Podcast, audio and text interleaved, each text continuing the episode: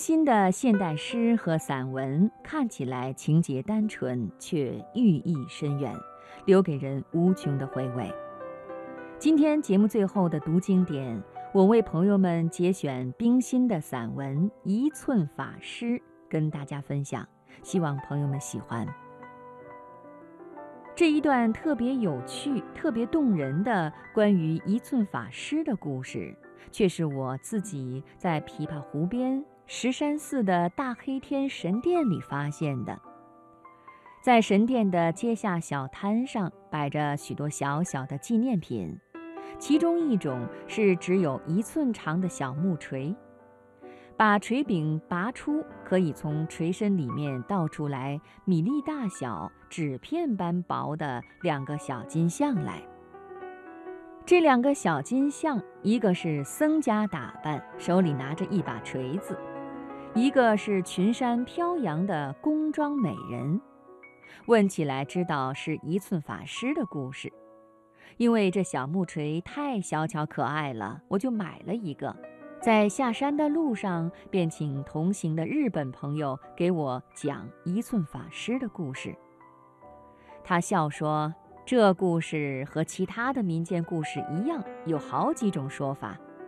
我所听到的是。”一寸法师是古代日本经国难波地方农民家的孩子，他的父母到了四十岁还没有儿女，就到神庙里去祈求，回来母亲就怀了孕，等到孩子生下来，身长却只有一寸，但是他的父母仍然是珍宝般的把他养活起来，因为孩子是在神前求来的，就给他起名叫一寸法师。一寸法师长到了十二三岁，身材仍不见长，父母就忧虑起来了。一寸法师是个很孝顺又有志气的孩子，就毅然地对父母说：“让我自己去闯一个天下吧，天地之大，还怕没有我生存的地方？”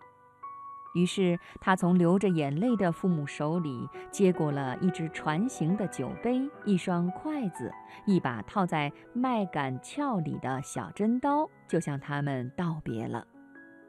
一寸法师把那柄针刀挂在腰间，登上酒杯船，拿两只筷子做了桨，一直往京都划去。他到了京都的清水寺前，一直上门来求见方丈。方丈出来接见的时候，看见他从看门人的木屐底下走了出来，大大的吃了一惊。但是看他身材虽小，却是气宇轩昂，谈吐不凡，方丈十分喜爱，把他留下，让他在大殿里做些杂物。有一天，有一位公主来到寺里烧香，引动了一个妖魔，想把公主抢走。妖魔来的时候，飞沙走石，天昏地暗，公主的侍从人员和庙中僧众都吓得四散奔逃。正当妖魔向公主伸出巨爪的时候，一寸法师从垫脚钻出来了，他奋不顾身地拔出真刀，向着妖魔刺去。妖魔看见一寸法师是那么渺小。他哈哈大笑着，把一寸法师一把抓起，吞在肚里。一寸法师沉着地滚到他的心脏深处，举起真刀，向妖魔的五脏六腑乱刺起来。疼得那妖魔嗷嗷直叫，把一寸法师吐了出来，拼命奔逃，把手里的木锤也忘下了。公主惊魂初定，伸手去拾起木锤的时候。发现他的救命恩人一寸法师，雄赳赳、气昂昂地站在那里。公主是多么感激而且喜爱这个一寸长的少年呀！她俯下身去，含羞而真挚地说：“你从妖魔手里救了我，我就是你的人啦！让我们成为夫妇吧。”一寸法师羞得满脸通红，说：“公主。”我救你也不是因为我要和你结婚，而且我长得这么细小，怎能做你的丈夫？你还是回宫去吧。说着，回身便走。公主伸手去挽留他的时候，手里的木锤掉在地上。在这磨锤的声响之中，一寸法师的身材便长了好几寸。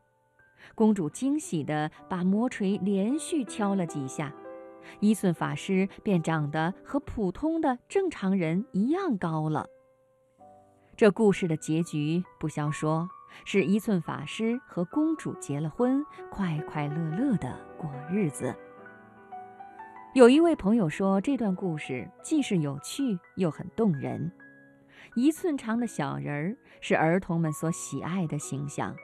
而且这小人儿又是这样奋不顾身地敢于以一寸之躯来同妖魔斗争，这种舍己为人的高尚品质也会引起儿童的尊敬。